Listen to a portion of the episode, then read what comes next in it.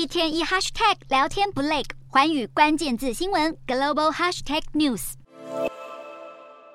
美国总统拜登二十二日访问波兰期间，与九个东欧国领袖围坐圆桌，面对面会谈，探讨乌俄战争以及危机四伏的北约东翼地缘政治局势。出席峰会的九个东欧国，包括波兰、捷克、立陶宛、拉脱维亚等，全部都是担心成为下一个俄罗斯侵略对象的北约东翼国家。拜登重申，他们位处北约集体防卫的前线，一举一动都至关重要。峰会落幕后，东欧九国领袖一一接受媒体访问，其中立陶宛总统瑙塞达就呼吁拜。拜登部署更多武器到波罗的海国家，以抗衡俄罗斯日益渐增的军事威胁。接着，波兰总统杜达则是呼吁北约尽快决定是否援助乌克兰战机。会场内如火如荼探讨着东欧军事布局之际，场外也涌现大批示威者，他们挥舞乌克兰国旗，还树立起一面写着“运送 F 十六”的大型旗帜，希望场内的拜登能听见他们坚决挺乌的心声。就在乌俄战争即将满周年前夕，拜登不但亲自造访基辅，还加紧步伐扩大东欧军事部署，巩固北约东翼防线，显现美国与盟友们已做好准备，长期抗衡俄罗斯。